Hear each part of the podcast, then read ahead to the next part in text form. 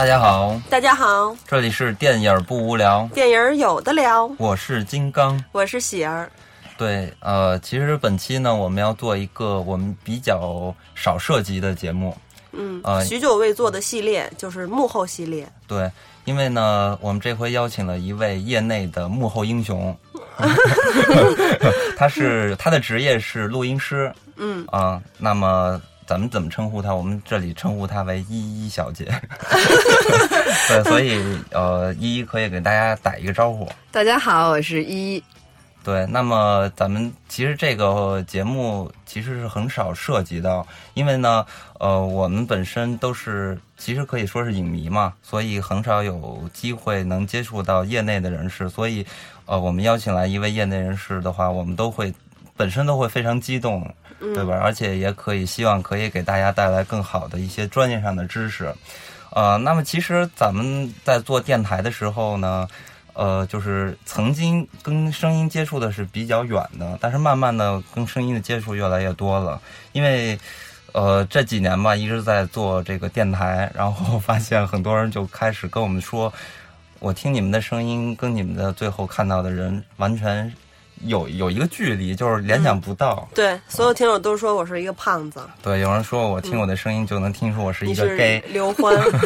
我觉得这个还挺了不起的。所以呢，呃，逐渐的吧，呃，这个声音离咱们越来越近了。那么，呃，我我我觉得这个声音应该对于这些呃录音室来说，应该他们的距离应该更近的，对吧？嗯所以我们就可以先来聊一聊依依是怎么接触到这行的呃，我是小时候学弹钢琴的，啊。但是我考大学的时候，我本来想考中央音乐学院，但是我这个钢琴弹的还是可以不，太行，十级，呃，着急。然后呢，我就有一天就突然间呢，就看那个片尾字幕，然后有一个录音，然后我说，哎，录音是干嘛的？然后我说，那我干脆就考这个吧，因为好像跟。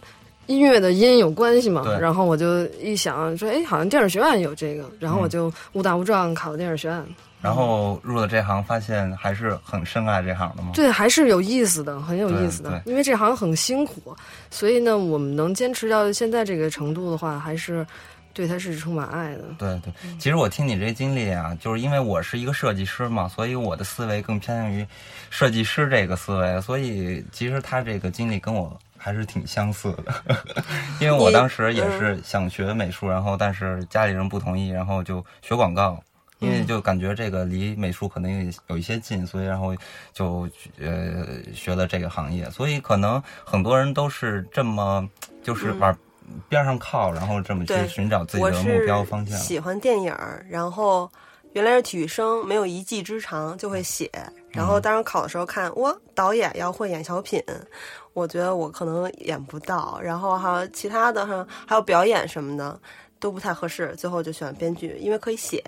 嗯，但是我虽然呃刚才说到了选了一个比较接近的嗯、美术这个专业，但是最后还是没有进入这个体系，所以我觉得这个事情还是需要一些缘分的。那我觉得你肯定也有一些不为人知的秘密，到底是怎么走进这行的？我特别巧，我当时我是零四年上的专科，嗯。然后呢，说毕业以后我干嘛没什么别的想法，嗯。但是我有一表哥是做摄影，当时，嗯。然后呢，他跟我的前前老板是好朋友，那嗯。那他就把我给塞到这公司里面了，嗯。那我就开始在这公司里面实习嘛，干活嘛，然后挺辛苦的，当时是做电视剧，然后各种熬夜，嗯。嗯，其实电视剧应该算是比电影还辛苦的吧，因为电视剧的那个时长太长了，你做完二十分钟，你觉得哎这本修完了，嗯。然后你发现我靠后面还有二十分钟，然后你这一集做完了，发现后面还有四十集，然后会发现一直在做一个复制的工作吗？有呃没有？，也不是，我觉得其实这个工作每天都是不一样。他们跟我说，那你老做对白烦不烦？我说你其实每天遇到的问题和你每天做的东西都不一样，嗯所以其实我我倒不觉得这是一个复制的过程。但是电视剧就是，首先从剧情上来讲，反正我做的都没什么意思，嗯然后接触的人的这个层次也是。反正我觉得一般。当时当时那个时当时那些电视剧啊，那现在不一样，那不能不能不能那什么。比如一一个四十多集的电视剧，制作周期，就像你们做声音的话，是多长时间？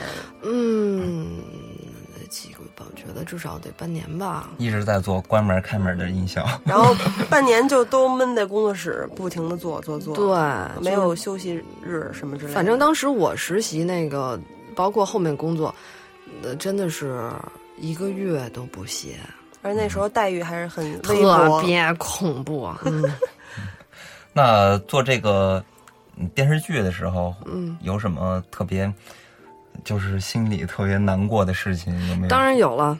那个首先是没日没夜的干活，嗯然后后头坐着录音师，你在前头吭哧吭哧干。那时候也就是一个说难听的叫操机员儿，嗯因为你什么也不会，你会什么呀？嗯你把这活儿能干好了，干干通畅了就得了。嗯然后熬夜就困得叮当当啷的，有时候一场戏，我说我先看一遍这场戏吧，然后我再想想怎么做。嗯这一场戏我能看五遍，因为每一次到中间的时候我就睡着了。嗯哎，那听着这是一个挺枯燥的工作，然后时长还长，然后还很辛苦，你是怎么坚持下来的呀？就熬着嘛，就我也不知道当时就还是喜欢是吧？可能当时就是也没有更多的选择嗯，。对，然后当时也没太多喜欢，就是觉得。因为我有一好朋友跟我一公司，所以我们俩一块儿那个熬夜，对对对对，就每天吐点槽什么就过去了。嗯，那在做电视剧经历了这么多苦难的日子，嗯，那最后肯定心里还是想做电影吧？对对对，电影学院毕业的基本上心中都有一个电影梦。嗯，那那从电视剧到电影，肯定我觉得肯定是需要一个机会，或者说一番努力才能做的电影吧？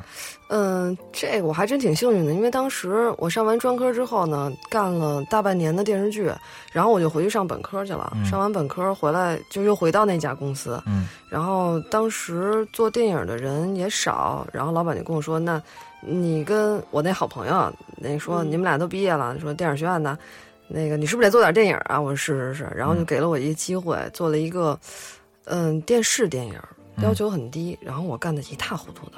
嗯嗯，然后但是我被说了之后，依旧可以继续做，就是可能觉得还、还行吧。然后后面就一直在做电影，嗯那看来有很多人就折在这这一坎儿上了。嗯，可能我真的是比较幸运的，嗯嗯。我我知道，就是你还做过一些微电影的呃工作吧？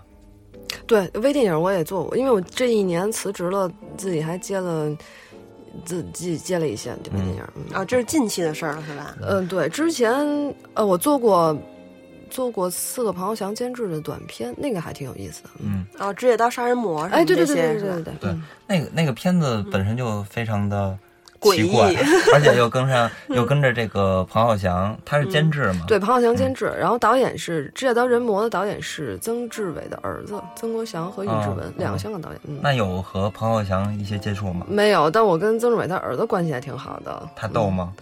他 有没有他爹逗？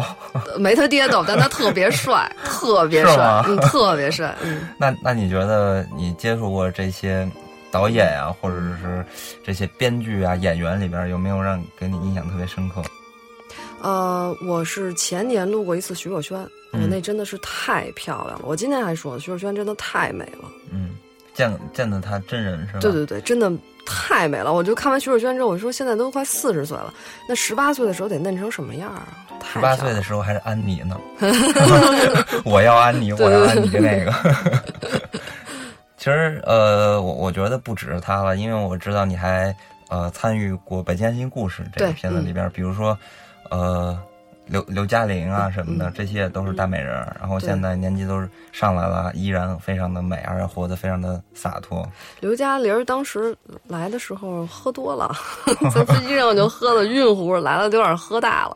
但是刘嘉玲儿嗯、气场非常强，嗯嗯，然后梁家辉的气质我真的太棒了，梁家辉也是梁家辉是我非常喜欢的一个演员，是吧？，因为我们都他是不是也特别随和呀？对，特别随和，这些人都特别随和。嗯嗯，哎，那那你们这个是在什么样的环境下会接触到他们呢？呃，后期补录，演员回来补台词，对。那补录的时候肯定会跟他们，你们像一个监监工一样吧？不不不不，我就坐那儿录，然后你啊会跟他有交流，嗯，录录也可以歇一会儿，然后再大家聊聊天儿，对对对？对对对，不会要求他们一遍遍的呵斥他们，不会不会不会不会，抓点紧什么的。因为他们的那个水平都很高，就戏很足，直接就上来就能、感觉就很很准。那像年轻一点儿演员佟丽娅这种呢？佟丽娅也非常棒，佟丽娅特别好，哦。佟丽娅、陈思诚都戏都非常好。嗯，其实比较稍微弱一点的是那个台湾演员，因为他们要考虑到他们的发音，因为他们台湾话、普通话不标准嘛，所以他们要考虑到的问题特别多，什么发音呐、台词表达呐、然后表演呐、这些。嗯。那有时候像遇到一些演员吧，或者是就是某种呃条件之类的，嗯。然后造成了他们可能嗯配不好音，或者或者说是没办法配这个音的时候，那肯定就得换人吧。对，会有那个，嗯比如说这个，尤其是这个人的戏不好，那我们可能是要换一个配音演员过来配，或者说是他的音色不好，那可能也会回来。但这个取决于导演吧，一般来说，嗯嗯。那在配音的时候有什么有意思的东西吗？因为一直都觉得配音是一个非常欢乐的事情。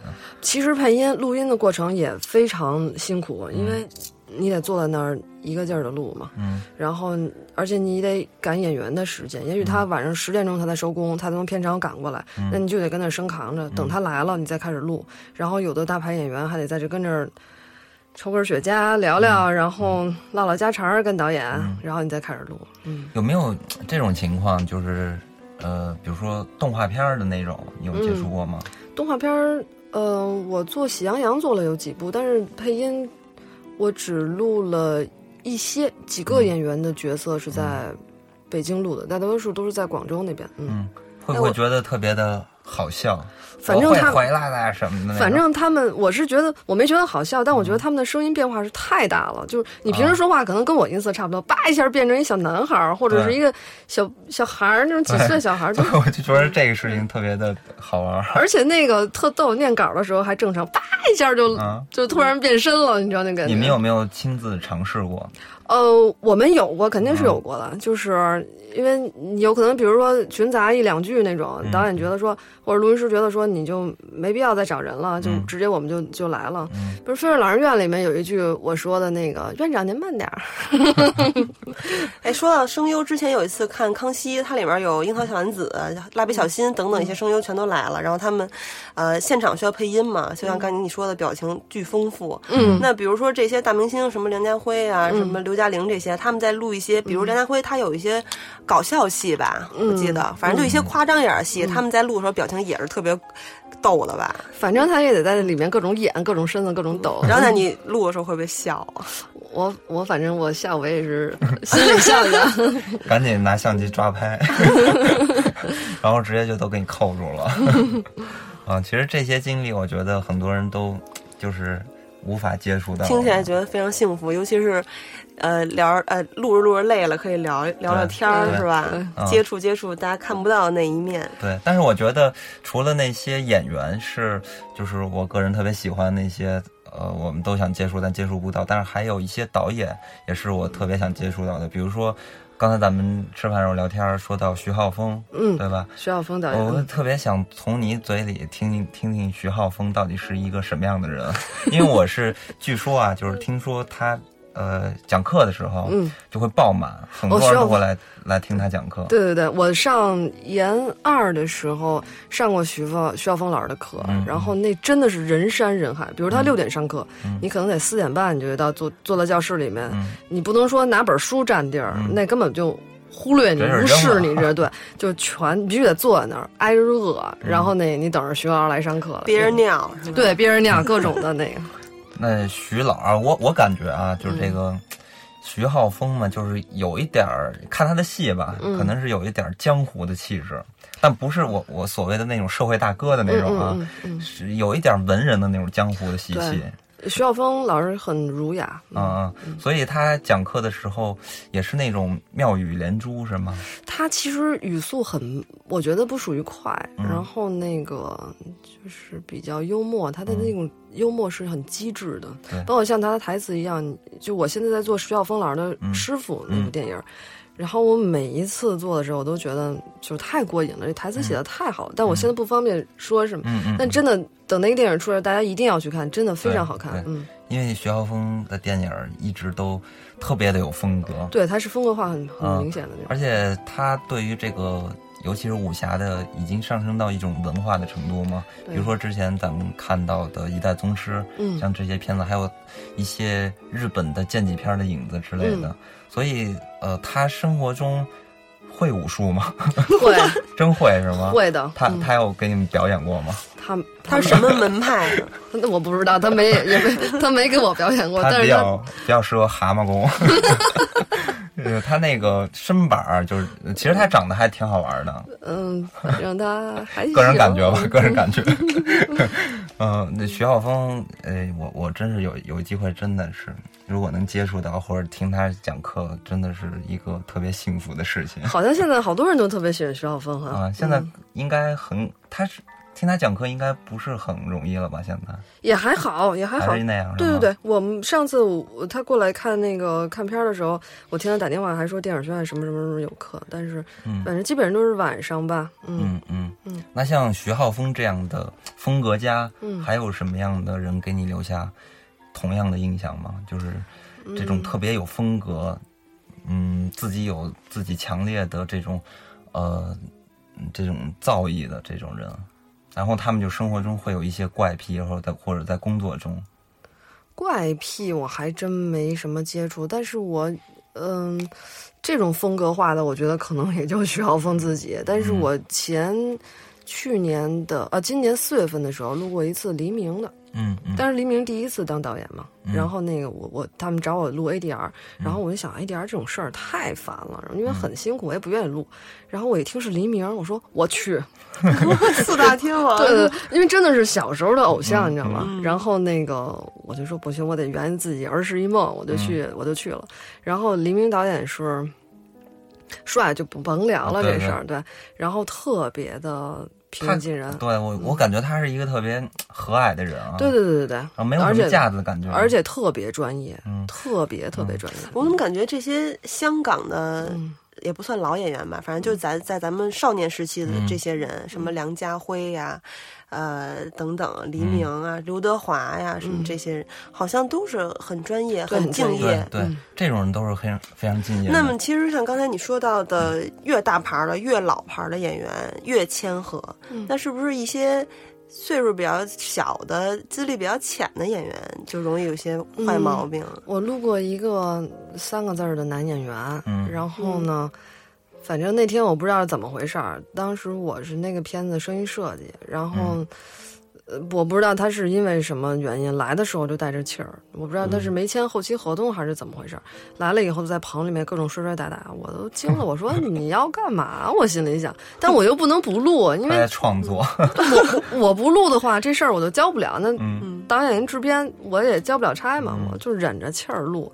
录完了以后出来也他也还行，也说哎不好意思，我刚才那个情绪不好什么的。我说哎算了，没事没事，就过去就完了。因为反正这事儿也是录音这事也得忍着。嗯就跟咱们之前节目里提到那个王晶儿和那个狄龙的那个事情一样，当时狄龙就是家里特别不好嘛，嗯有一些不就不顺心的事情，然后就跟王晶儿发脾气，然后嗯隔了很多很多年吧，就他们这种老演员肯定都是非常有。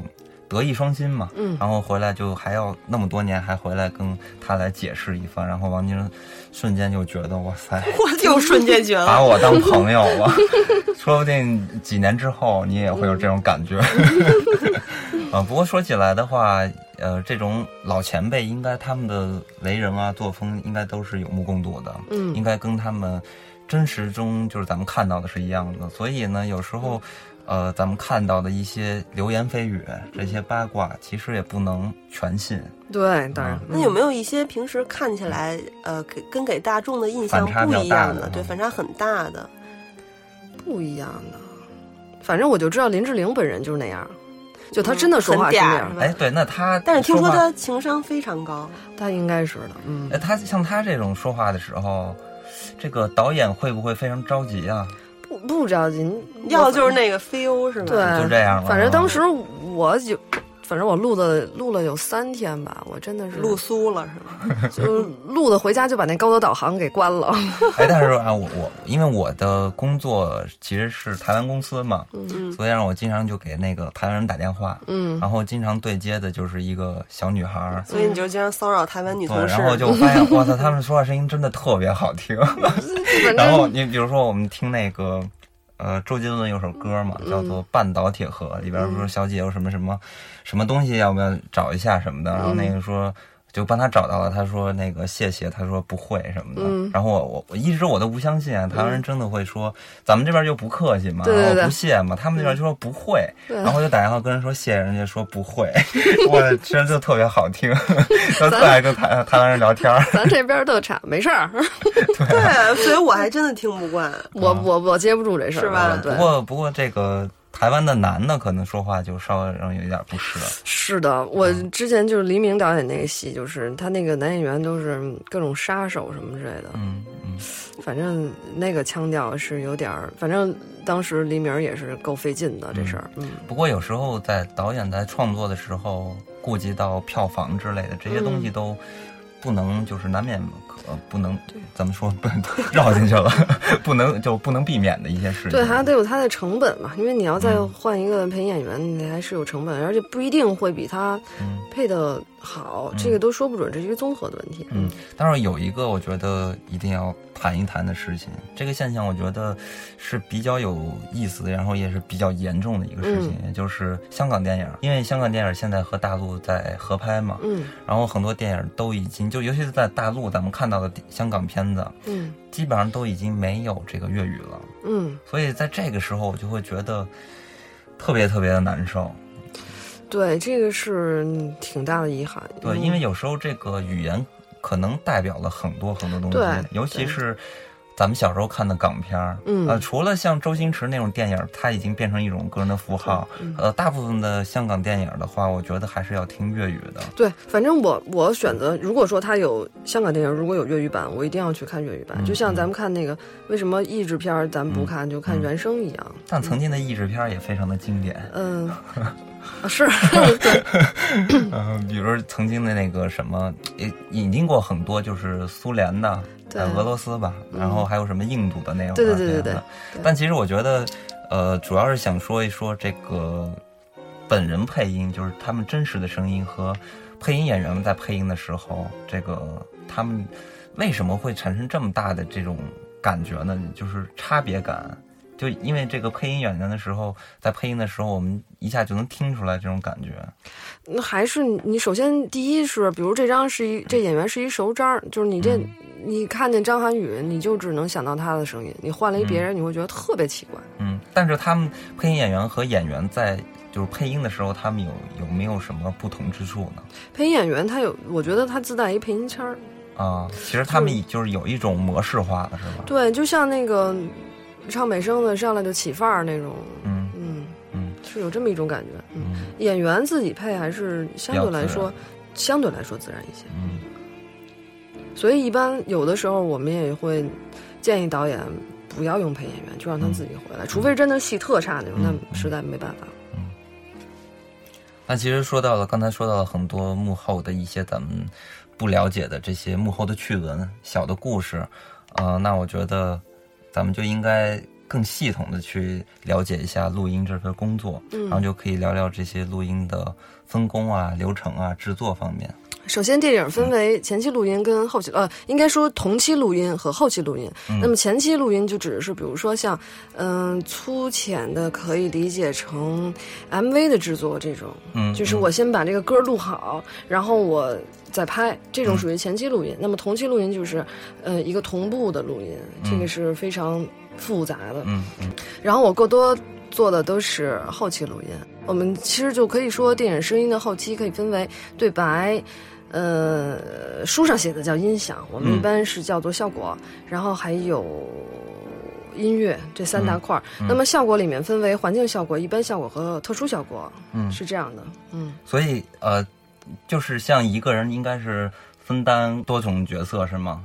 嗯，是这样，就是不同的公司的流程不一样。哦那我以前那家公司是从头到尾是一个人来完成，嗯那么现在，呃，大多数的公司现在是，嗯，一个人负责一部分。比如说，我现在主要负责的是对白部分。嗯嗯，那就应该是非常辛苦了。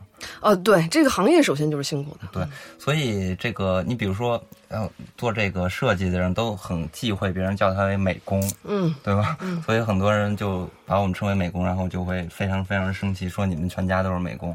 所以像你们这行也有一些关键的这种呃名词，比如职位上，因为我看你的头衔啊，就是 title 啊，或者会有一些什么。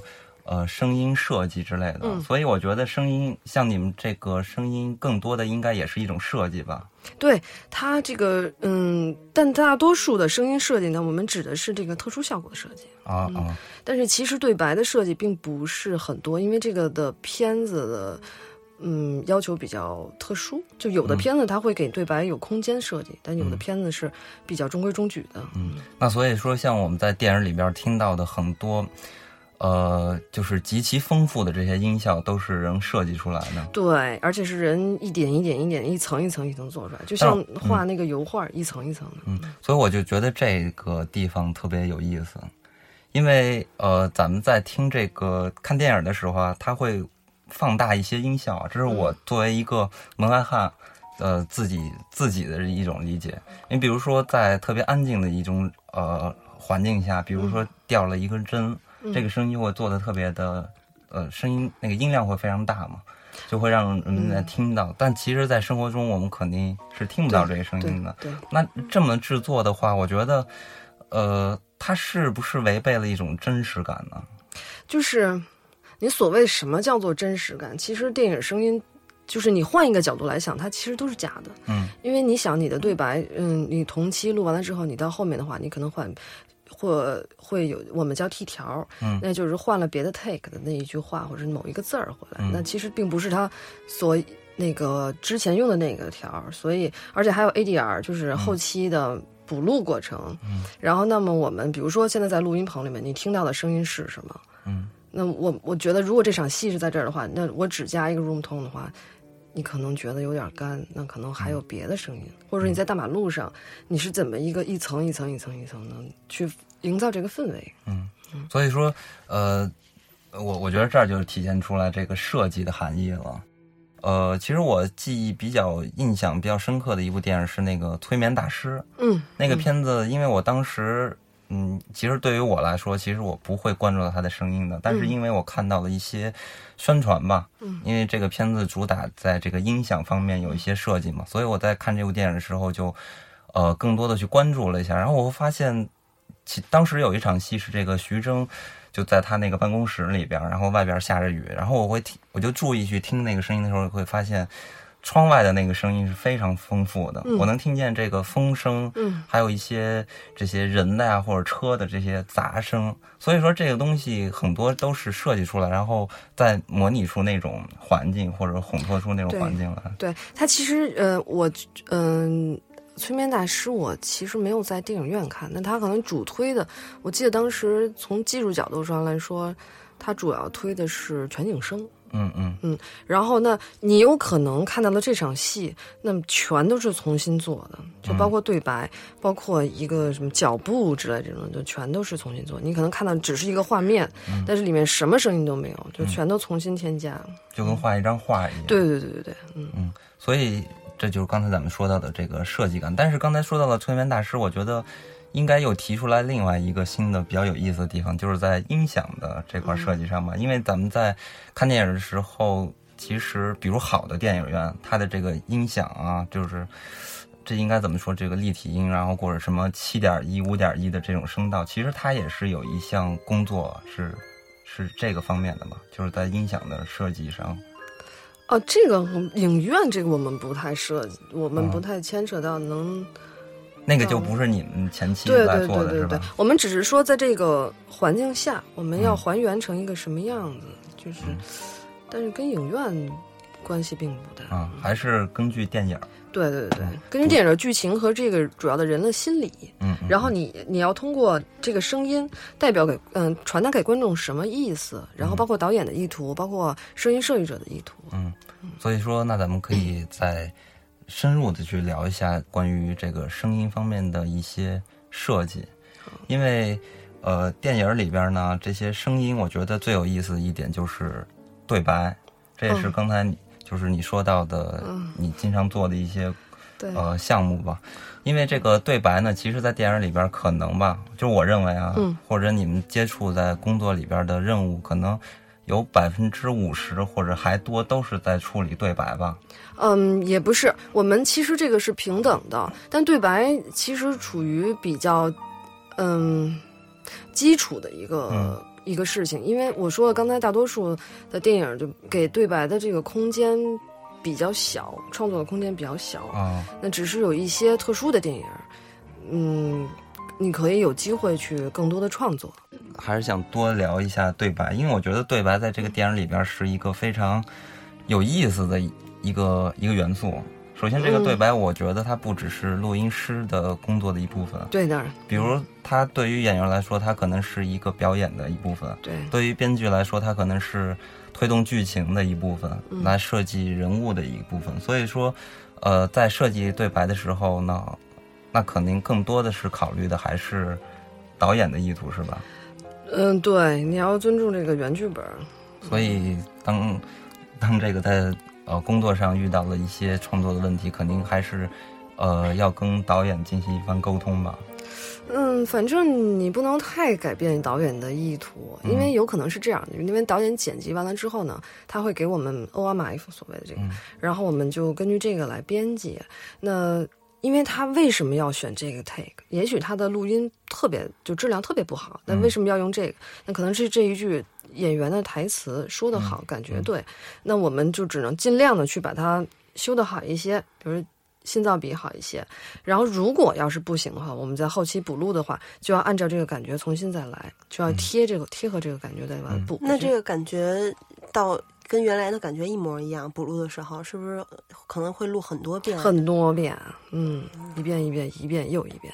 所以说是对演员和录音师耐心的考验。对，然后这个还包括有一个职位叫做配音导演，这个配音导演会控制这个演员的情绪和这个表达的感情感觉。嗯，那所以我就觉得，如果你们和呃这个导演发生一些。意见不合的时候，那这个时候会怎么处理呢？嗯，是不是这个环节不不怎么会发生意见不合的情况？有有意见不合的时候，嗯，但是我们基本上努力去说服导演，也没有就是尊重导演的意图，然后但是我们要坚持自己的原则。嗯，那会不会报复导演？如果碰见一个导演就是水平比较低，然后但是他又非常的独裁，哦，这种人太多了。反正基本上这种人的话，我们还都是他也是比较容易听听服你的这些意见的，因为他首先他就心里没什么谱嘛。嗯嗯，所以遇上这种导演，我觉得话，我我觉得。那就把这个东西当为一个工作就好了，对吧？就领份工钱了，就是一活儿。对，就立马我就变成了乙方的这个角色，因为我们做这个工作的时候，就经常遇上这种甲方。对，其实我做过一段时间广告，经常的那种甲方，不像你说的，呃，他可能不懂，他没底，他就更容易听从你的建议。一般我们做广告的甲方，就是他不了解，他会说我就要这个方案，然后呢，你做完之后改的非常 low，结果然后再改了八遍之后。就改出最最初的那个方案，嗯，然后他说：“哎，这个好。”就殊不知这是最初的那一个。也有这种情况，就是比如说我我录这一句话，我录了真的有嗯几十遍，那演员也折磨得一塌糊涂的了。然后导演说：“哦，行吧，就这样吧。”然后挑挑挑挑挑挑完之后，又挑到第一个条。对，因为我觉得真的这种东西，如果是一个。从业者一个专业的人员，嗯，可能能看出一些区微，就是非常细小的区别。但是作为一个普通人的话，很难去察觉到这点的。我觉得是因为你没有听到别的选择，就这一句话，你可能听他。因为如果说我们录了五条，那你看过这个电影，或者你你你看到这个剧本之后，你可能会知道哪一句话的感觉更好，你能选择出来。但是因为给你就像戏剧的 A、B 组一样嘛，你看 B 组的时候，你不觉得说它怎么样，但你看到 A 组之后，你会有了比较，你才能选择哪个是更好的。嗯，所以有机会的话，可以自己尝试一下。我我觉得现在我可以用另外一种声音来主持。我觉得听众还是听不出来的。嗯，刚才咱们就是说到了这个独白这块儿吧，这是算是一个对白，呃，对白，这是应该算是最基础的一块儿，对吧？嗯，对，你可以这样理解吧。嗯，但是我觉得这个声音呢，其实它有很多的属性，比如说，呃，就是各种东西吧，各种元素，它都映射了人的一种心理。嗯，那我觉得声音其实也也有所谓它自己的心理学嘛。对，当然对。所以呃，有很多声音在呃选择上或者是呃运用上啊，都会有一些关涉及到人类人类心理的一些方面的东西。对，其实声音不像画面似的特别直给，对吧？嗯画面我做成什么样，然后他就很直接的告诉观众什么样。那声音大多数还是我觉得我理解到的声音，就是我是会根据心心理这个演员，包括这个戏里面的这个演员的心理，然后我再。呃揣测一下，到底观众我要传达给观众什么？我们从这个心理角度上来把这个声音做出来。嗯嗯，所以说在创作的时候呢，或者说在准备的这个阶段里边儿，或者说还有这个我们之前在，就是我我如果干这行的话，我肯定个人会有一个素材库嘛。对。然后这个素材库里边儿的音乐，呃，比如说它可能会有噪音，对吧？就是咱们嗯呃，就普通人来说的话，嗯可能是有一些噪音，就是这个特别刺耳的东西，呃，还有一些非常呃，就是优美的音乐之类的。呃，不，不是音乐，是素材。啊，素材就是这种声、声音效果之类的，因为咱们在电影里边经常能看到一些，呃，录音师拿的那个东西在外边儿，你是那个是同期举杆儿录音，对，举杆儿那个是话筒员，对。后面其实那个是话筒员，后面其实还有一个录音室。嗯啊啊，就是这样，他们的这些平时的一个工作吧，然后在呃处理这些东西的时候，因为我是看到了有一个录音师，呃，就是给这个夜宴还有呃集结号他们搞的那个那个录音师，我是看过他一个他的一个演讲，他说到了就是关于我认为是心理方面的一些东西，就是说他。在走入，比如说走到后海这个烟袋斜街这个地方，然后呢，他就会下意识的去关注这个地方的那种嘈杂的声音，嗯然后这个声音他就会记在心里。如果以后他在呃电影的制作中，然后遇到了这样的环境的时候，他就会想起那个环境，然后他就会把这种映射，然后利用在加在这部电影里边儿。对，哎，但我有一问题啊，比如说，呃，嘈杂的环境，在我、嗯可能在我听来都是一样的。就比如说阴代斜街的嘈杂环境和故宫周边的嘈杂环境、嗯都是一样的。他把这个映射在脑海里，再去找这样的素材，就是其实它更多的就是一个心理方面的东西，就是在引导你的这个环境的一个。就他的关注点是不一样的。嗯嗯，比如烟袋斜，咱们烟袋斜街故宫这个有一点儿不太好呃说，就是好分别。比如说火车站，呃，火车站，那火车站的特点是什么？比如说群杂，对吧？脚步声，还有车流、马路上的这些乱七八糟的声音。最重要的一点是火车站的特有声音，嗯就也许是它什么报站呐、或者是这种对。所以我们经常会去出去玩的时候，我都会随身带一个录音机，就是就会收集对这些的有有意思的声音，我们就会收取回来，因为这种素材可能是在素材库里面很很稀少的。嗯嗯，那这个声音，即使它是呃，就是我捕捕捉到的那个声音、嗯质量并不是很好，将来也会用到吗？嗯，还尽量要捕捉到好的。嗯然后呢，我们如果说真的不是特别好的话，那有就基本上不用。哦，或者是比如说我可能压小了，或者是处做完处理之后，我觉得放在这儿隐隐约约的我能听的，我能感觉得到，嗯嗯，我觉得就放在这儿也也好，因为其实是走一个心理嘛，并不是说特别直给那什么，但其实呃，电影声音，我觉得当时我上学的时候，一个老师就跟我说，你听到了就是错了，嗯，就是你要感觉到，但你你什么东西你，哎，你说哎，我听见一声儿，那可能就是因为你出戏了，嗯，所以那，你看电影时候你出戏了，那这个其实就不是很成功。对，刚才提到的这个关于声音特别呃杂乱的这种声音，或者质量特别低的声音。其实我突然我就想到一部电影叫做《丽杰家人》，这个电影的导演是奥森维尔斯。就是算是美国一个大名鼎鼎的导演。嗯，这个奥森维尔斯这个导演呢，他属于控制力比较强的一个导演。嗯，他在这个《丽杰家人》里边就用到了一种破坏式的处理方法。他在电影里边呢，首先配合他的这个画面，因为它是一个黑色电影嘛，嗯所以风格、影像风格非常的粗粝，就是那种感觉。所以他在这个音效的设计上的话，也是特别特别的粗粝，就那种感觉。他是这么来制作的，就是说他当时是那个年代，因为是一九五几年嘛，嗯，然后在制作的时候可能还都是磁带，然后都是要通过录音去录那个声音，然后录到的声音呢是特别好的声音，嗯。然后呢，他再用一个大喇叭，嗯然后嗯再放一遍，然后再用一个小喇叭再把这声音再捕捉到，然后就来来回回的让这个声音一点一点的音质变得越来越差，嗯。然后放在这个电影里边，然后你就会感觉到这个电影。非常非常的粗粝，就是那种感觉出来，有一种特别现实的感觉。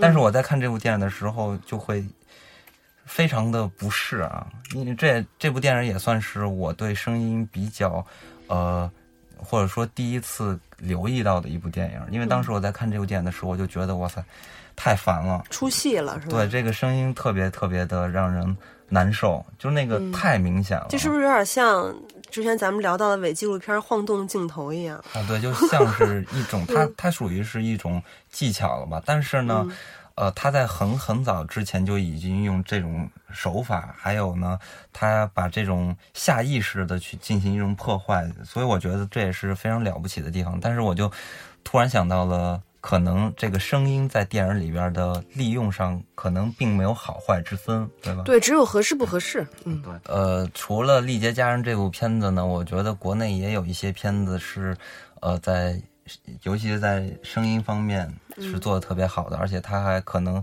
有另外一种关注。那这部片子就是《推拿》，呃，特别呃巧的是，《推拿》正是一一来参与制作的一部分，嗯，应该是一部分，或者对一部分，嗯。对，在这部片子里边，其实我当时写过一篇这个电影的摄影方面的一些、嗯。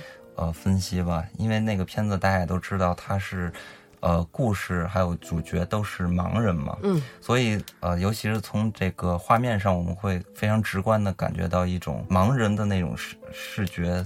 感吧，就是那种特别虚焦啊，然后连续的虚焦的那种感觉，然后再模拟出盲人的那种视觉的感觉。嗯，但当然，这个片子在声音上，我觉得它也是有很多不同的地方。比如说，这个电影的一开始，它都是通过人物的念白、独白吧，嗯，呃，然后旁白，对旁白，然后再给大家介绍一下。嗯然后这样的方式，可能是因为这个片子它对于盲人的一种关注嘛。嗯，这个可能就是我记得当时，嗯，这个片子啊，首先说这个片子声音做的是的确挺好的，而且那个创作的过程我们是非常非常开心的。嗯，这个片子的声音设计是福康老师，嗯这个片子的声音也获了金马奖。嗯，然后嗯，当时我记得。我们在做的时候，然后我听导演就说，就是他为什么要这么干这事儿，就是首先他选的这个旁白的这个人物的这个呃音色，嗯其实是他当时嗯办公室的一个文职，因为他觉得这个声音特别冷静，嗯然后特别客观，然后他觉得把这个人名都，比如职位、录音是谁谁谁，摄影是谁谁，把它念出来，是就像，呃，你看那个盲人电影旁边有。会有一个手语那种啊，不是盲人电影，不是手语。是有一个旁白在那儿念，就是在说什么，他走到了哪儿，怎么怎么样，他是有一种这种感觉的，嗯。嗯。所以在这个片子上的设计的独到之处，它到底是？呃，我从对白的角度来说一下吧，因为这个片子吧，拍摄是非常，就是首先同期录音是非常非常非常难的，因为它是一个开放性的拍摄，嗯。就是可能这一场戏，就这一场戏的旁边，比如在这个屋子里面，就是在在这个推拿室里面，它旁边还会有一场戏，这等于是两个开放性的，就这样穿插的演，然后演员们就随机的，谁不知道就。秦昊就进来摆一姿势什么，就说两句，就是所以同期录音是非常难的。那我们把后期编辑的话，首先是你要把你所看到的这场戏，把它的逻辑编通畅，然后你还要把旁边的那那个屋子里面的戏要把它编编得通畅，然后它穿插，我记得当我不知道你们看了没有，有一个人叫张一光打了一个快板儿，嗯，然后他从这个屋子穿到那个屋子，又穿到另外的屋子，嗯，那么这一个穿插，首先你是要把从技术角度来说是要把它的快板要编得顺畅，嗯。因为它不是一个 take 下来的，嗯。它全是剪断的嘛，然后你。把快板变通畅的时候，你要把背景的那些戏也要的逻辑要变对，嗯，嗯所以其实推拿的声音对白，就是从对白这个角度来说，创作是有很大空间的。我其实很幸运能做到推拿这部电影。嗯，那这个片子在呃，就是和导演的一些沟通上呢，嗯，导演其实是一个我所了解的，我嗯接触到的导演其实是一个主意特别正的人。嗯，嗯。因为我们也都知道，呃，导演本身就是忠于自己的一个导演，嗯然后一直在坚持嘛，嗯嗯嗯，所以呃，可以通过侧面来了解一下这个导演，然后嗯。让大家更熟悉一下这个导演。工作上的一些习惯啊，或者与你们接触给你们的感觉等等。因为我特别喜欢娄烨导演，嗯然后等我见到我说今儿导演要来，我能见着娄烨，嗯我就激动的不行了，你知道吗？但是我得憋着，不能太丢人，你知道吗？嗯然后呢，我看到娄烨导演的时候，就是一身蓝蓝衬衫、蓝裤子，然后蓝围脖，有没有戴一个帽子？帽子我还真忘了。我见他那个拍戏的时候，经常会戴一个帽子。对对对，但是后期我好像没戴，我记得没戴，然后戴了一块黑手表，嗯，哇塞？，手表你都关注他？对，因为我特别喜欢他。对，嗯，其实这导演就是还是特别特别的有型，反正我觉得有有有有有有一些照片上，我感觉我非常的特别的严格的一个导演。他气质特别好，嗯嗯所以呢，在这个片子的呃在创作过程中啊，嗯，他肯定是对于这个片子的把控比较强吧。对，是的，嗯。所以说，嗯，像跟这样的导演合作的时候，会不会就是自己在创作上会有一些自己的这个发挥吗？呃，是有自己的发挥的。我觉得推拿就因为我只做的对白嘛，嗯所以从对白角度来说，这个首先这个片子就很特殊，嗯因为它不是每一部片子它都会有这种在对白方面是有很大的创作空间的。嗯嗯，那那就是当拍这个戏的时候，这些特殊的地方有没有？就是我们在观众看的时候是发掘不了的一些。有有有有有，一定有。嗯，比如说，嗯，有一场戏是最后小马，小马复明以后，他从那个楼下走到楼上，看见小蛮的时候，那我在这块儿呢，呃，当时其实我也不单纯编的是纯对白，因为我也把一些效果什么的，就同期的一些素材我也放到后面了。就是当时在那儿呢，嗯，因为你们知道这个小蛮跟小马，当时他们有一场戏是在。呃，小马光顾完小蛮之后，他们俩去了一个夜市，然后买了一副耳环。嗯，然后小小蛮就问小马说：“嗯，你给我挑一个。”我大概类似这种剧情，我但是具体台词我忘了。小小马说：“你就要这副吧，这副好听。”嗯，就当时我我听到了这句台词之后，我就记住了这一点。那然后我就把它把这个耳环的这个哦素材放到了后面。他看见小马的时候，小看看见小马看见小蛮的时候，嗯然后其实小蛮并没有戴耳环，我把那耳环的声音也也放在上面了。嗯嗯然后包括小蛮跟小马，他们有一个那块儿也出现了一个风铃声。那风铃其实在这个片子里面是代代表这个性嗯，这个意思，所以其实小蛮跟小满的关系，他们他们这种感情是很微妙的，因为不仅仅是嫖客嗯，与妓女之间，对，他们也是有感情的。因为当时他们就是光顾的时候，一开门就会有那风铃声出现的。对，嗯呃，其实那是推拿所的，推拿所的风铃，嗯。所以说这些地方我，我相信基本上很少有人会发现。对，其实就是给你一个，嗯其实就是给你一个从心里面的一个暗示，就是你感觉得到，但你听不到。嗯嗯，呃，那其实我在看推拿的时候，还发现里边有很多奇怪的音效，因为那个嗯。片子其实看起来冲击力还是很强的，嗯，是，尤其是在嗯冲击力特别强的这些戏，比如一些流血事件的这些方面，都会有一些特殊的一些效果。对我的那个有一个好朋友莫若琪，他做的这个推拿的特殊效果，嗯然后有一场戏，我还真的跟他聊，因为我的那个论文写的是推拿，然后我就嗯跟他聊当时他怎么想的。就有一场戏呢，是小马复明，就是小马不是被有一个嫖客打了吗？对然后门砸了他一下，嗯然后他为什么会后面的声音是那样的？当时他跟我说，就是人看得见和你看不见的时候，是听到的声音是不一样。他是以这种、这种原理。那他根据的物理原理呢，就是像你把自己的声音录进去之后，你听到的声音，你会觉得说，我这声音好奇怪啊。那是因为没有通过你的固体传达。嗯，所以他就通过这个原理涉及到，就是他看到了。嗯，看到了这个世界之后，听到的声音和他忙的时候看到的这个、听到的这个声音是不一样的，所以他根据这个原理来来设计的那一场复明的戏。哎，我发现就是在前面的剧情里面，他们那个推拿室里面的所有人的发出的声音都比平常的电影里面听到的大，比如说喘息声啊，各种声音，也是像你刚才说的是在，因为呃，可能失明的人的听力更好，然后也给观众这样一个。感觉就让观众更好的去理解他们的世界，是这样吗？那个，嗯，倒还真没有。你说的那个喘息，是不是指的是小孔跟那个王大夫的床戏，还是？我就从头到尾只听到有喘息声。可能那个是，可能我太进入情境了。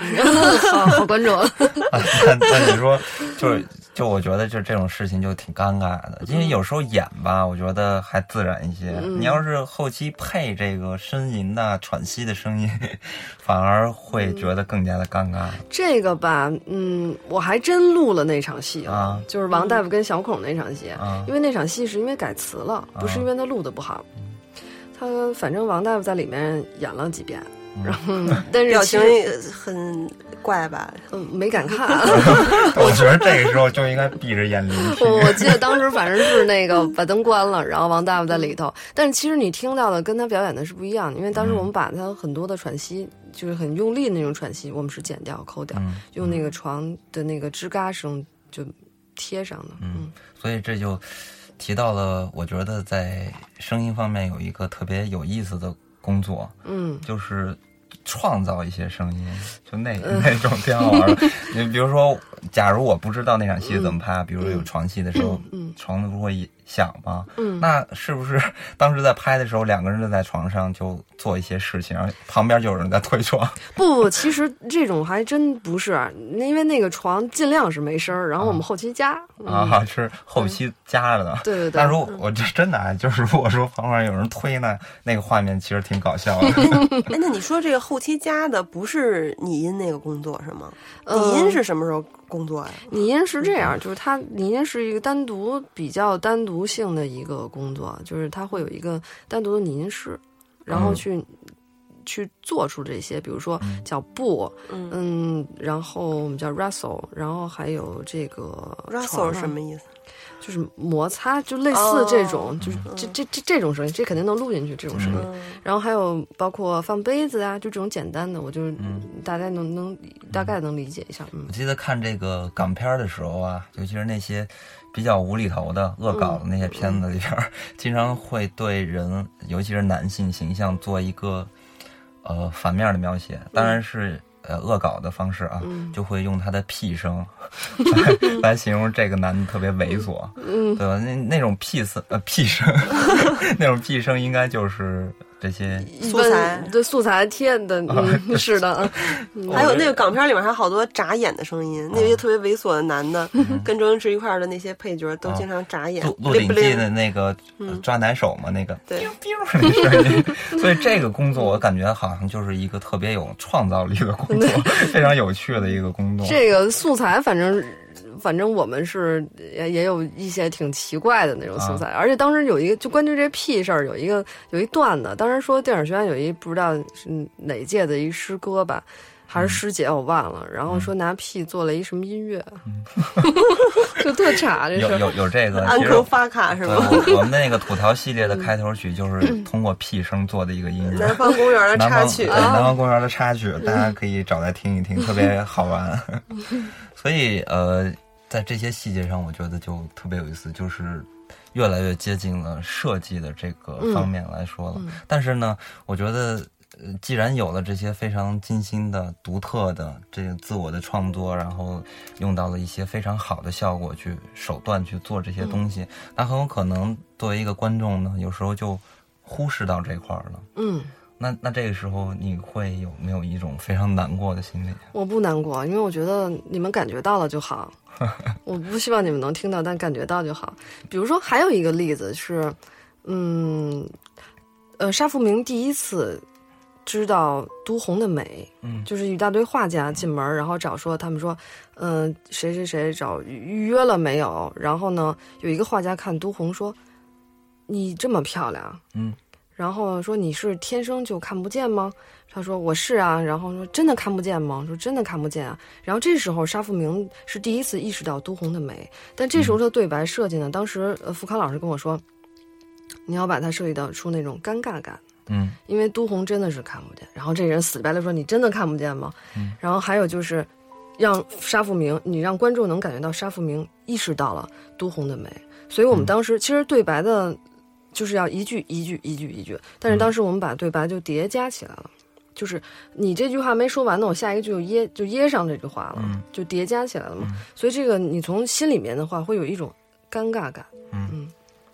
这些东西我觉得就是特别的专业，非常专业了。就比如说像给普通人肯定听不懂，就是比如说，我觉得你刚才像福康老师跟你说，那是一个很宽泛的概念，就对于我们这种外行来说，嗯。其实有点类似这个，呃呃，拍摄的时候有一种特别好玩，就是两个人在对话的时候，嗯咱们经常会看见剪辑的时候、嗯切过来，比如说，比如 A 和 B 在对话，然后嗯他这个时候明明是 A 在说话呢，嗯但镜头已经切到 B 了，嗯这就好像有就点这种话外嘛，对吧？对对对，那这种这种那个手法是真的是很特殊，嗯因为真的是要有机会的。因为如果你要是全是同期在带画面带嘴的，那你不可能这种对对对吧？就不同步的就出了问题了。对。然后我就想起来，因为我们上上学的时候也会呃涉及到一些。这个电视的拍摄，嗯。一些制作嘛，然后里边就会告我们一些方法，但是我们那个就完全是为了避免这个漏洞，嗯。比如说在采访的时候、拍摄的时候，那这个时候可能就是因为声音和嘴型没有对上，那这个时候我就要给一个现场观众的下面的画面，或者给一个 静物的画面，嗯。这样就避免这个呃破绽出现了。所以，但是嗯你们这边就肯定它就是一种有心的设计了。对我还做过一特狠的电影，但是这电影呢上映不了，因为它没有许可证。嗯呃这个片子呢也是也是一个盲人题材的，嗯它叫《花红花白》，导演是何雅妮，一个女、女导演。嗯，然后这电影拍了拍了八年，哦，然后做声音做做了，我光我做就三年，零零续续的做，嗯然后到现在可能还是没办法上映，但真的是非常棒。这电影，嗯他这个电影特别狠，狠在哪儿呢？就是他所有的演员全是盲人，而且全是非职业演员。盲人是吧？是真盲人，他讲的是一个走山卖唱的一个盲宣队，山沟子里那么一个事儿。然后他呢，这导演特狠，就是比如导演录了拍了一大堆的素材，可能这句话咱俩聊这天儿聊天呢，这句话他觉得有意思，那句话他觉得有意思。然后他一想，哎，把这个串起来，可以剪出一场用声音剪出一场戏，嗯那他就避免了这些对口型的事儿。嗯然后他就活生生的把这场戏，可能当时他拍摄的时候说的别的事儿，然后他活生生的剪成了一个说另外的一个事儿。那这个就有点实验了吧？我觉得。嗯，手法上是实验的，啊但是，但是你你你看电影，你不觉得这是一个实验电影儿？这这电影真的非常非常酷，嗯特别棒。但我我就觉得吧，就还有一个在我心里，我感觉这是在声音方面有一个极端的，嗯就是呃戈达尔的《法外之徒》嗯那片子里边有一个特别呃经典的一个桥段，就是呃沉默一分钟。嗯但那个戏里边就是大家。就是他们就聊天嘛，说既然咱们都没事儿干，那咱们沉默一分钟嘛。然后三个人就不说话了，而且这个时候不只是三个人不说话，整个电影好像就停止了，嗯好像这个电影的那个喇叭坏了，就嗯压根儿什么声音都没有。那这种时候呢，我觉得这个是应该算是最极端的一种形式了。这也是挺狠的一个手法，对，比如像呃《星际穿越》吧，星际穿越》是到外太空之后是什么声音都没有，但是那个电影叫什么来着？也是一个太空。地心引力。啊，对，地心引力是有、是到外太空是有声音的，对，嗯。所以说，呃，我觉得吧，因为我之前看一些录音师的一些访谈嘛，里边会提到了，他们其实非常害怕这个电影里边是没有声音的。对，嗯，呃电影里面没有声音，我记得《二零零一太空漫游》经常没有声音，但它可能是，呃，画面也很静止。它可能还有一种是，就是这个节奏感之类的，他可能在创造一种节奏感。但是像我刚才说到的戈达尔那个戏，它它不属于节奏感，它完全就是一种破坏性，在我看来。所以咱们就可以聊聊这个声音里边比较特殊的一类，就是这种嗯可以说是安静的一种音效吧。安静的一种氛围吧。但我觉得安静，嗯，反正我不敢做出那种什么声音都没有，我觉嗯我不敢，嗯，我没那么大胆儿。对，这也得分片儿吧。对对，所以我就我就说嘛，那个看那个导演啊，不是录音师他自己来解决，然后就有人提问他、说，那呃，像您在这个电影里边经常会用到很多的声音，就很少用这种非常安静的音效，或者说就是呃没有声音的这种效果就很少用。然后那个录音师就跟他说，呃，其实我不是不敢用这种方法，而是说越是安静的时候，会越用很多丰富的声音添进去，然后能突出这种安静来。他他的意思就是说，越是安静的时候，越要加东西来表达安静。对。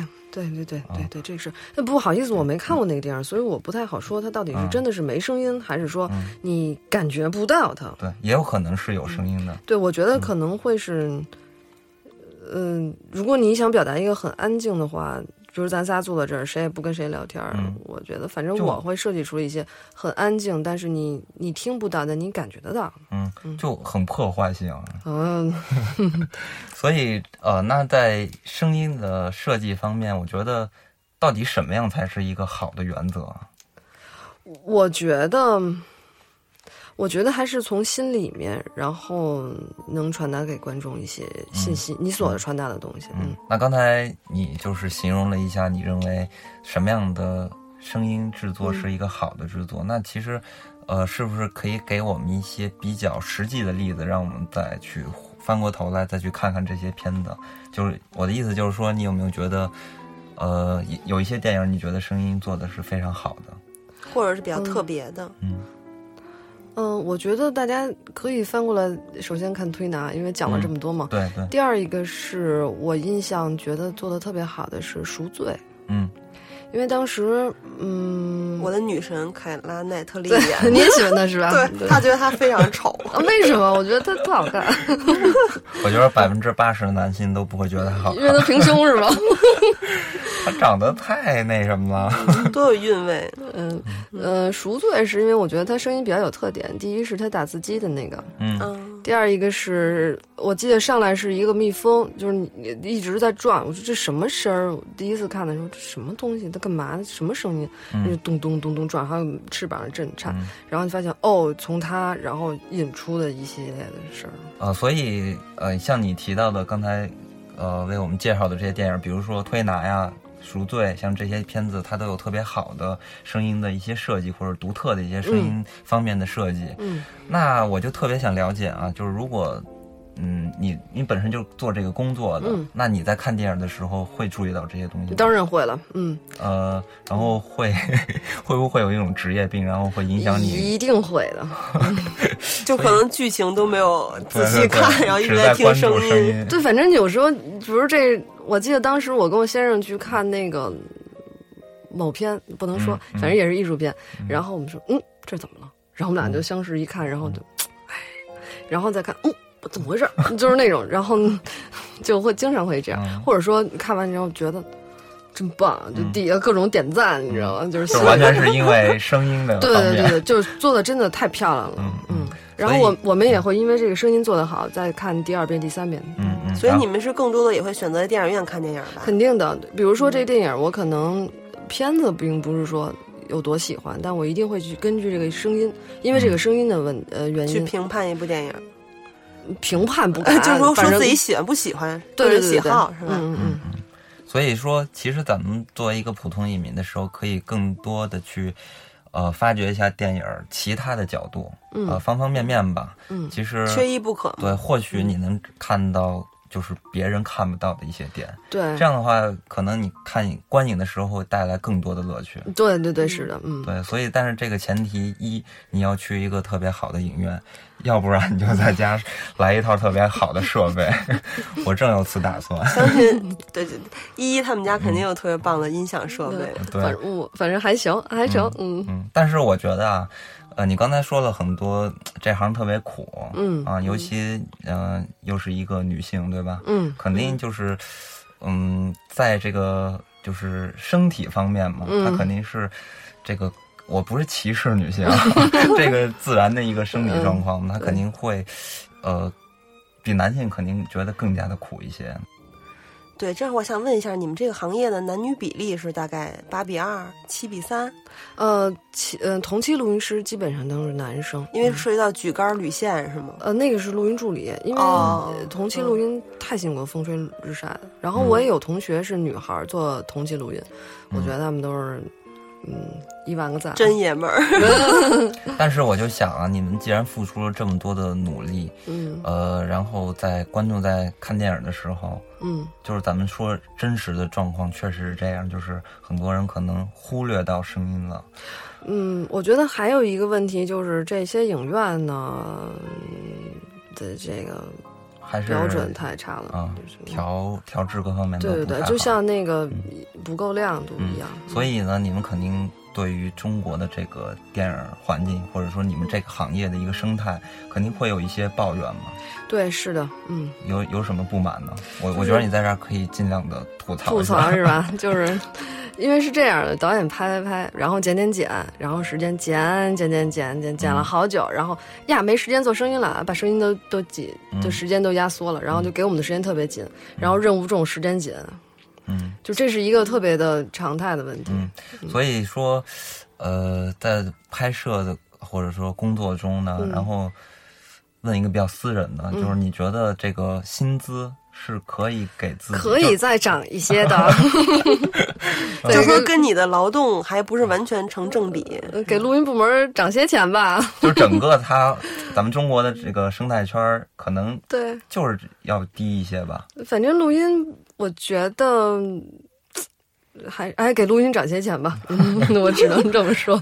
哎，那在你们这个行业里面的，比如说呃初入行的一些人，可能他的想法非常好，创意非常棒，会不会有一些声音大拿去冒用别人的这个名字，或者是干一些就你们行业的渣渣这种事情？渣渣还好，我觉得录音这个行业这些录音师们还都挺棒的，没那么那么多龌龊的事儿。嗯，还好挺好的。对，因为可能是你们还是技术难度比较高，大家嗯还是相互比较充满了敬意。我觉得，而且我觉得录音好像这个行业的所有的人也都相互认识。比较纯粹，对比较纯粹、比较单纯，就是想把这事儿干好。没广告圈是好多偷创意的事儿。对广告圈我也我也做过广告，做设计的这个，经常就咱们就说这个最小的一些事情，比如有一些人他想换工作、嗯跳槽的时候，他就把我曾经在这个公司。呃，看见到的一些好作品就拿来，然后跑到下一个公司跟人说这是我做的，然后为了能进入更一个更好的公司，就会这么干。所以说，嗯像很多这样的事情，我觉得就非常的让人不屑。那这个你你片尾是有字幕的，那你不能说你你干了，那没有啊。嗯，对啊，这个可能就比那些要好一些。对对对，但我觉得还是因为，呃，这个行业可能大家还是对对对，我觉得做录音的人还都是挺局气的，而且挺有素质的。嗯嗯。那咱们说到这么多，其实也就接近尾声了。嗯那最后呢，呃，就跟咱们节目一开始提到的，还是希望能给呃决心要入这行的朋友，给他们一些建议，给他们一些方向，或者给他们鼓鼓励，因为确实非常的累，然后可能还是需要一些缘分才能进入这行的。或者说在选择院校的过程中，或者学习的过程中，一些什么样的积累更加有利于他们将来更好的工作？嗯，我觉得如果要是真的用心去做的话，嗯就会成功，就会好很多。就是平时要多努力，别怕吃苦，因为这个真的是刚开始做的时候非常非常非常苦。然后你、嗯你付出的体力劳动和你的脑力劳动，真的和你的收入不成正比。嗯，而且，呃，我据我了解啊，就是北电，嗯它应该是国内电影方面做技术应该最好的了。技术加艺术，就是好多人都觉得我们录音就是技术，嗯但我真的是技术加艺术。嗯，应该把自己当一个是呃艺艺术家一样的身份来。别别别，艺术家咱真不行，就是反正还是有创作的，对吧？对做好本职工作就好。嗯所以就是，呃，因为你也是从这个北电出来的人嘛，嗯嗯是不是可以给大家简单的介绍一下北电的这个学习，就是他们的一些专业？我们的一个专业是吧？对对对，你们的一个专业。我们基本上上学的时候就学个什么录音艺术啊，然后视听语言，然后嗯什么线性代数这些我们都高数都学过，然后还有后高数，对对对，高数逃不掉，一定逃不掉的。还有四级，呃，四级我没考，啊你四级没什么要求，对，啊。嗯，但是有专业英语，嗯嗯，所以我觉得在上学的呃上学是一特别特别美好的事儿，对对，因为你上课的时候你就各种看电影嘛，嗯。而且我记得当时我刚进小，然后十九岁，然后在大屏幕上在标放看电影嘛，觉得、嗯。哇，上来就是床戏，我都就不行了，你知道，就觉得 就是太猛了，只给了，有点接不住。但后来慢慢就习惯，就每天放学下了课回宿舍，就是一大堆人一块儿看电影，然后探讨这些事儿，还挺有意思的。嗯嗯所以大家如果有信心的话，还是一定要选择北电，嗯，对吧？对，而且北电是一个北电挺好的地儿。嗯，而且北电的就是这种专业类的院校，应该是导师也会给你们提供一些机会吧，嗯，尤其是读研的话。读研的话，也对我同学他们都还都有机会，但我我我也太忙了，干活不怎么上课了。嗯，他已已经算是出来的了。对，对也不需要导师提供机会。别别别别别，我还没毕业呢。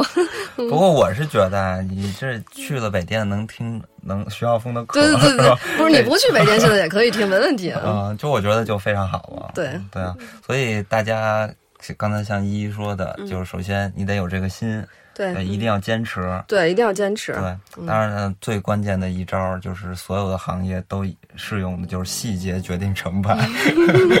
这个挺逗的，很多设计师都这么说，所以呃，也是祝福大家吧。如果大家想要从事这行的话，嗯，啊、一定祝大家最后成功。嗯，希望大家有个好的前程。对，那咱们本期就到这里吧。好，再会。嗯，拜拜谢依依，再会。不会。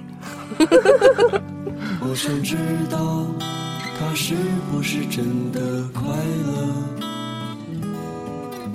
我去问他，他没有回答。妈妈，我做了一个梦，我梦见我在红色的天空飞翔。可是妈妈，我知道我没有翅膀，所以我死了，就像。